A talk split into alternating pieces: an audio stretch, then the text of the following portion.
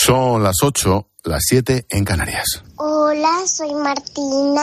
Les mando un saludo desde Colombia y es muy buena hora para escuchar la radio con la linterna con Ángel Espósito.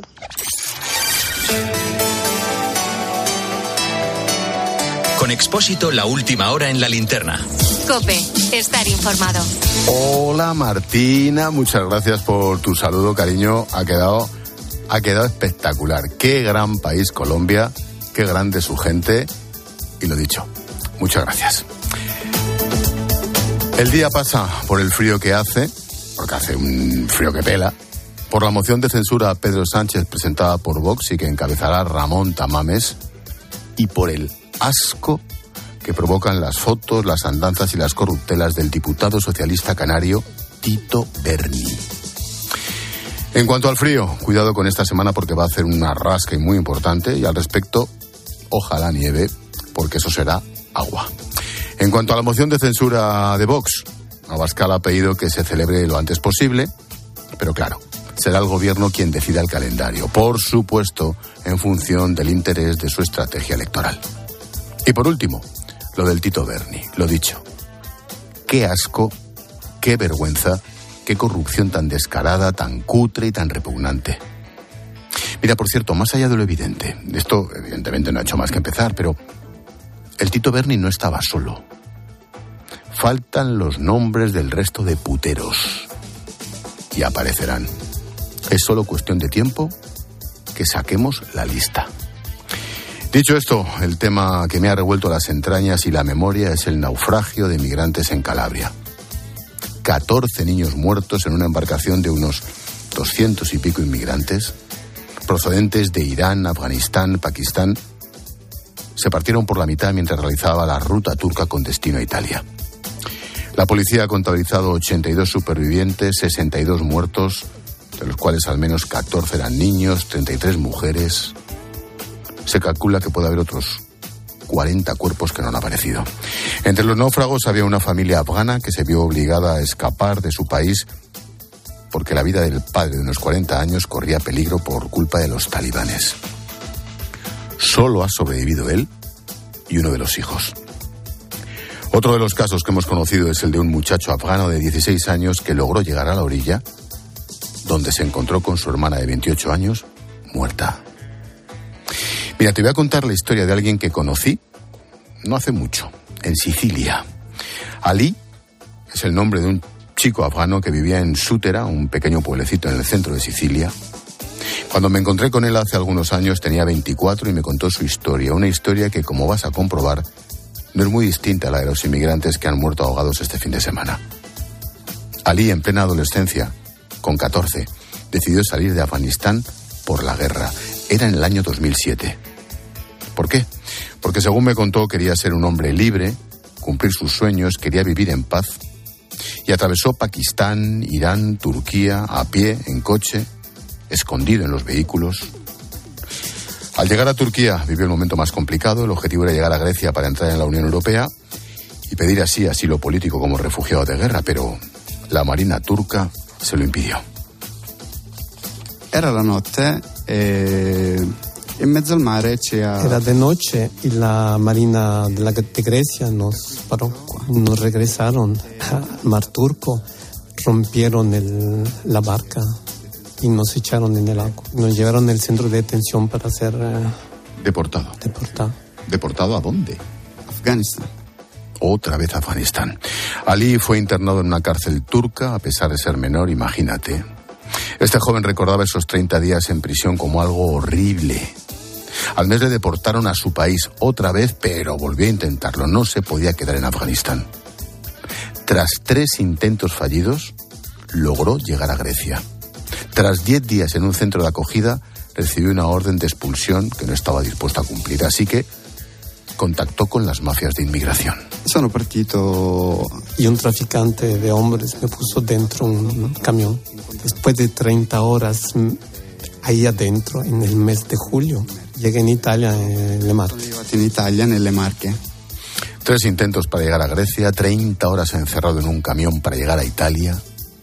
Bueno, pues al llegar a territorio italiano la policía le detuvo, le llevó a otro centro de menores. Afortunadamente en el centro le pusieron en contacto con una ONG y rehizo su vida. A Ali le instalaron en un pequeño pueblo de Sicilia, en Sútera, y se convirtió en trabajador social para ayudar a los inmigrantes que llegan a Italia.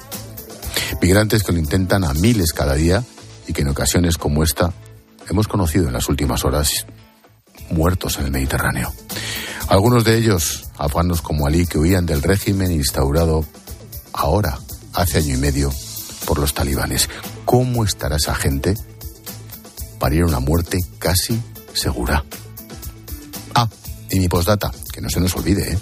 más de 600 condenados por delitos sexuales se han beneficiado ya de la ley del solo sí es sí. Nos podemos liar con la moción de censura, con lo que ha dicho uno, con la otra. El dato no es oficial, resulta una estimación a la baja porque no todos los tribunales dan sus números. Al respecto, la audiencia de Sevilla ha reducido de 12 a 7 años de cárcel la pena a un, a un cerdo por una agresión sexual cometida sobre una anciana a la que además asesinó. Su pena de cárcel queda reducida de 27 a 22 años. Todo, enhorabuena, a cuenta de la ley del solo sí es sí. Expósito. La linterna. Repasamos con Necane Fernández las noticias de este lunes 27 de febrero. ¿Qué tal, Nec? Buenas tardes. ¿Qué tal, Ángel? Buenas tardes. La Unión Europea y el Reino Unido llegan a un acuerdo sobre el protocolo de Irlanda del Norte tras el Brexit. Hasta ahora Londres se negaba a cumplirlo por ser complejo y tener un alto coste. El primer ministro británico asegura que habrá un comercio fluido en todo el país y se evita una frontera física entre las dos Irlandas. También se reducen los controles. Hacienda perseguirá el fraude fiscal de los conocidos como nómadas digitales. Son los ciudadanos que oficialmente residen en el extranjero, pero teletrabajan en España y por lo tanto tienen beneficios fiscales. También se intensifican las inspecciones a empresas de construcción y reformas para detectar la economía sumergida. El Supremo determina que caerse cuando se va a un bar a merendar en horario de trabajo es accidente laboral. La sentencia dice que se debe entender como una actividad normal dentro del trabajo. En este caso, la empleada salía a la calle para reponer fuerzas. La caída se produjo le produjo una incapacidad temporal, por lo que la responsabilidad es de la mutua de accidentes. Una mujer mata presuntamente a su bebé y después se tira desde la terraza de un edificio en Vila Marsante, en Valencia. 36 años. Tiene la madre, está ingresada en estado grave. La policía ha encontrado el cadáver del niño de 11 meses en el trastero de la azotea. Joder. El padre no estaba en casa en ese momento y el otro hijo del matrimonio se encontraba en el cole. Hospitalizado un chico de 15 años con autismo tras lanzarse desde un balcón en Tarragona. La familia ha denunciado que sufría burlas en el colegio y tenía dificultades para relacionarse. Dejó una carta en la que explicaba que no quería vivir en un mundo donde la mala gente es aplaudida y las personas nobles tienen las de perder. Detenido tras la muerte de su pareja en El Rubio, en Sevilla. Joder, qué día. La víctima tiene 17 años y se investiga como un posible caso de violencia machista. El cadáver se ha encontrado en un descampado con varios tiros. En Tenerife, otra mujer está ingresada tras ser apuñalada por su pareja y el agresor se ha suicidado. Estirpan con éxito la parte del tumor que quedaba en la cabeza del pequeño Oliver. El niño de dos años y medio viajó en octubre desde México para ser tratado de un cáncer gracias a una donación anónima. Ha sido intervenido en el San Joan de Déu de Barcelona. Ahora seguirá con un tratamiento de quimioterapia y radioterapia en un centro de Madrid. Y ha fallecido Juan Muñoz, autor de libros como Fray Perico y su borrico o El pirata garrapata. Tenía 93 años, vendió más de un millón y medio de ejemplares, fue profesor de literatura en un colegio y consiguió que cientos de niños se engancharan a la lectura gracias a sus historias. Y nos quedan los deportes. Esta noche se cierra la jornada de liga con el Villarreal Getafe a las 9. También se entregan los premios de Best con Alesia Putellas como máxima favorita. Y esta semana va a estar marcada por las semifinales de Copa del Rey. El miércoles se juega la ida del Osasuna Athletic de Bilbao y el jueves Real Madrid-Barcelona Lewandowski lesionado se va a perder el clásico. La previsión del tiempo, el resumen, va a hacer mucho frío con Silvia Martínez. Sí, a esta hora sigue activa la alerta roja por nieve en Baleares y la alerta naranja en Cantabria. Las nevadas son eh, más intensas en la Sierra de Mallorca con acumulaciones de nieve que superan los 40 centímetros. Situación similar de cara a este martes con precipitaciones fuertes en Baleares, nevadas débiles en zonas del tercio norte peninsular y heladas generalizadas en el interior. A esta hora hace frío, como decías Ángel, los termómetros marcan mínimas de de 3 grados bajo cero y máximas de 11 grados. Viento fuerte en los litorales del noroeste de Galicia, Pirineos, Ampurdán, Baleares y la desembocadura del Ebro.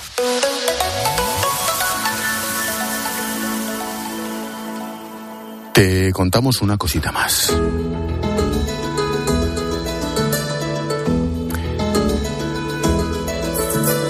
Comenzado en Barcelona una nueva edición del Mobile World Congress. Es el mayor evento de telefonía móvil a nivel mundial y se espera que estos días pasen más de 80.000 asistentes por allí.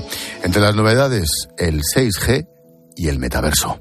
Yolanda Bernal, buenas tardes. Buenas tardes. El Mobile va a dejar en Barcelona unos 350 millones de euros y 7.400 puestos de trabajo temporales. Todo un revulsivo económico en plena recuperación post-pandemia. Desde hoy y hasta el próximo jueves está previsto que unos 80.000 visitantes pasen por los ocho pabellones que acogen este importante congreso. Se van a encontrar con robots, con móviles plegables y van a poder comprobar todas las posibilidades del metaverso. El robot este que, da un poco miedo no verlo, pero tiene muchas capacidades con el 5G. En las películas desde hace 30 años, pues parece que hay muchas cosas que empiezan a, a parecer una realidad. Eh, la verdad, todo, la tecnología está bastante interesante.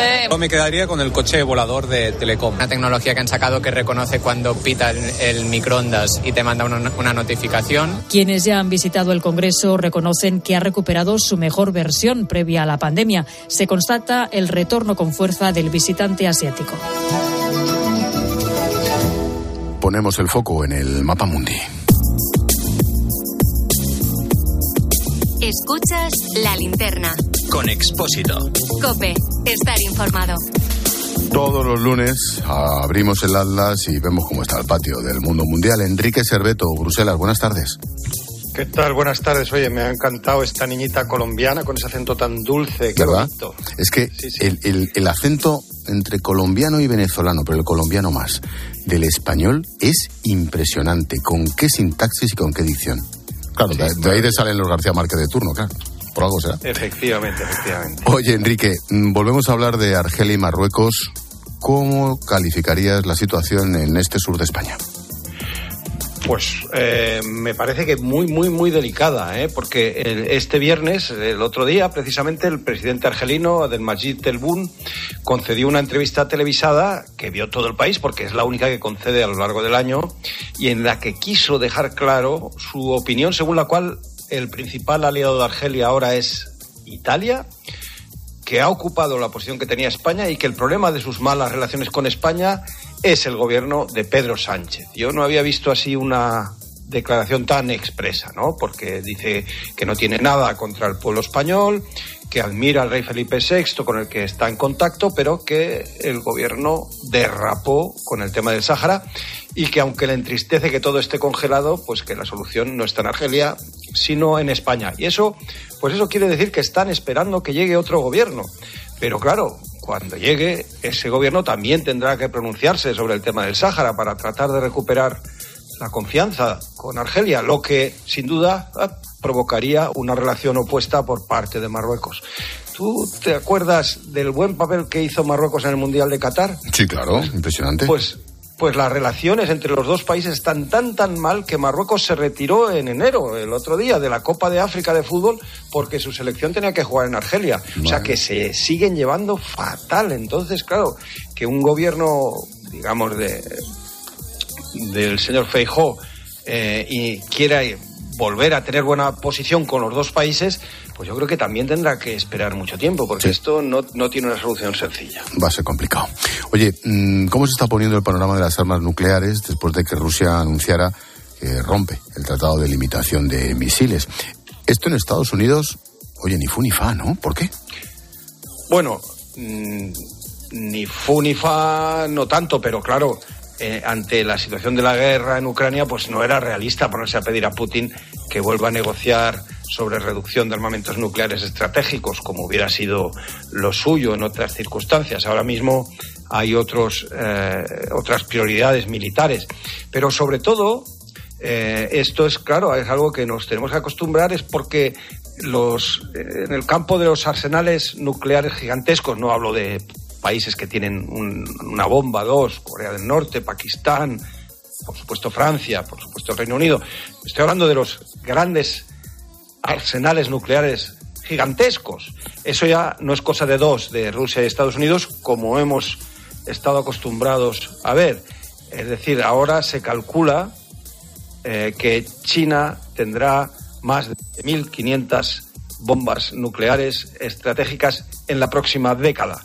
O sea que ahora mismo una negociación para limitar la proliferación nuclear entre Rusia y Estados Unidos carece de importancia porque eh, no sirve para contrarrestar la entrada de China como un, un, un, huracán en el arsenal de armas nucleares en el mundo. lo que nos faltaba. Enrique Serveto, todos los lunes nos abre un atlas y aprendemos muchas cosas. Gracias, profesor. Un abrazo. Adiós, amigo.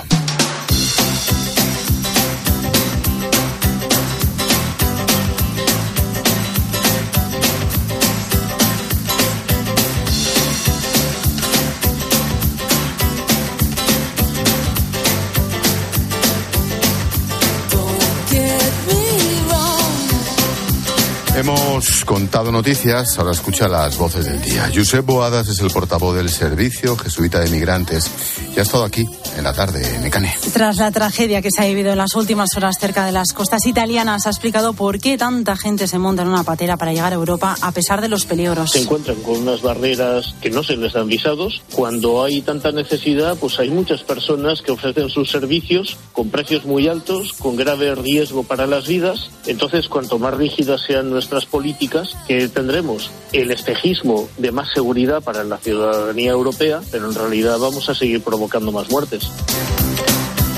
Mariano Gastalver es el prior del santuario de Yuc, en Mallorca. Nieva con fuerza. En Baleares y en la Sierra de Tramontana se ha acumulado bastante nieve, tanto que en ese santuario han quedado atrapadas más de 200 personas. Pues mira, es una experiencia extraordinaria porque aquí nosotros no, no es habitual que, que nieve de esta manera. Y referente a lo que nos comentabas, pues sí, aquí tenemos 200 eh, huéspedes peregrinos que estuvieron este fin de semana y pues no pueden salir porque esto está eh, realmente eh, espectacular y bueno, sin movilidad.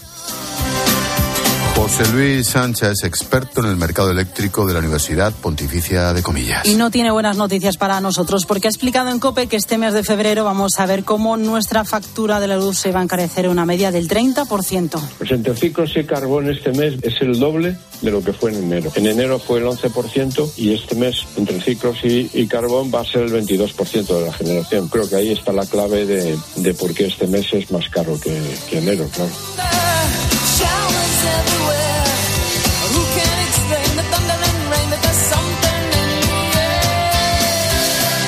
Ninfa es la hija del escritor Juan Muñoz. Y ha estado en Mediodía Cope, donde ha recordado la figura de su padre. De su imaginación salieron decenas de historias que nos hicieron disfrutar de pequeños.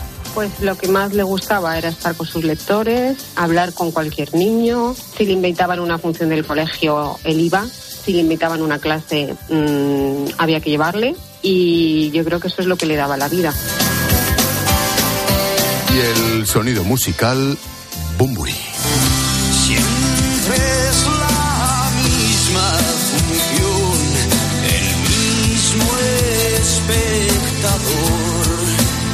Músico se retiraba de los escenarios hace un año por problemas de garganta y ahora ha dado más detalles de lo que es su dolencia. El músico es intolerante al glicol, una sustancia química que está presente en el humo que se esparce durante los conciertos. Sí que seguirá publicando nueva música de estudio. Su próximo tema va a ver la luz el 26 de mayo.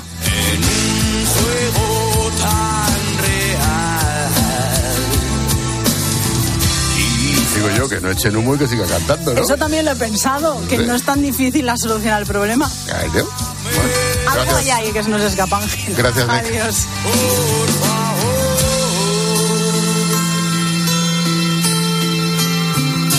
Que hay en dos amigos cuando después de todo parecen perdidos y prefieren a otros y Expósito. La linterna. Cope. Estar informado.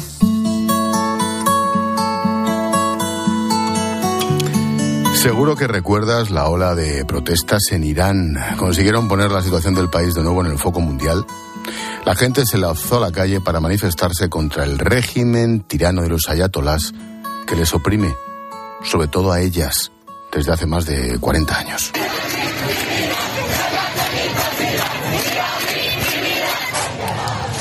Todo comenzó después de la muerte de Masha Amini, la joven detenida por no llevar bien puesto el velo. Fue castigada y agredida de forma brutal por la policía de la moral. Desde entonces, la gente se lanzó a la calle y la represión del régimen ha sido brutal. 18.000 personas están detenidas. Se han ejecutado cuatro sentencias de muerte que se sepan. Durante este tiempo, en una de esas cárceles del país, ha estado recluida una joven española. Se llama Ana. Yo nunca he pasado miedo en un campo, pero sí que he tenido compañeros que lo han pasado mal, que han tenido que salir corriendo. Recuerdo a un compañero que estaba pitando un partido de fútbol 8 y un señor con un paraguas lo estuvo persiguiendo. Hace dos Así hablaba Ana en un reportaje de La Voz de Galicia hace seis años sobre árbitros de fútbol. Y es que Ana es árbitro. Y desde los 18 viaja por el mundo para ayudar. Eso fue lo que le movió a desplazarse hasta Irán. Ana formó parte de las protestas por la muerte de Masha Amini. Ana es coruñesa tiene 24 años, fue detenida por el régimen. En Cáritas la conocen bien porque colabora mucho con ellos. Pilar Farjas es la directora interparroquial de Cáritas La Coruña. Ana Baneira sigue siendo voluntaria de Cáritas Interparroquial de La Coruña. Estuvo activamente participando en el programa Familia Educa. Es un programa de apoyo escolar para niños de familias en situación de exclusión, con una participación muy profesional, pero además es una mujer alegre, proactiva.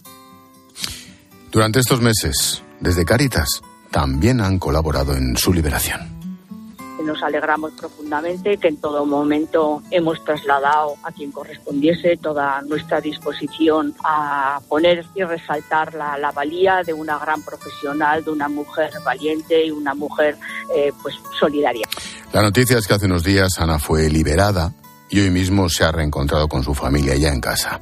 Pudo hablar con ellos justo antes de subirse al avión y también con el ministro de Exteriores, José Manuel Álvarez. Se la liberó ayer, pero no hemos querido hacerlo público hasta que su avión efectivamente despegara de Teherán. Yo pude hablar con ella, ha estado en todo momento desde su liberación acompañada por el embajador. Estaba bien, yo le pregunté cómo estaba. La habían podido visitar el embajador ya en otras ocasiones durante su retención.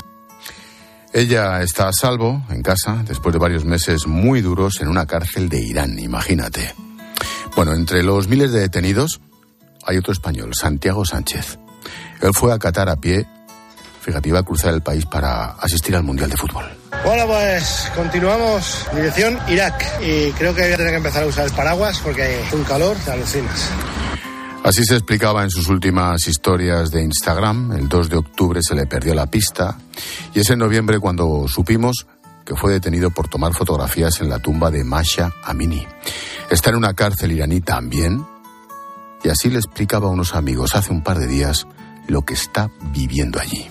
Mito, estuve en una habitación pequeña de un metro cuadrado, no había puerto de baño, una luz LED en el techo 24 horas encendida y si yo quería ir al baño tenía que llamar a un interfono, please toilet.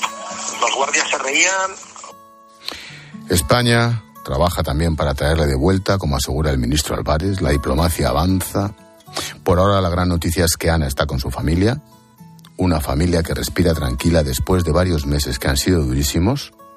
Solo queda que el otro español, Santiago Sánchez, acabe pronto igual de bien.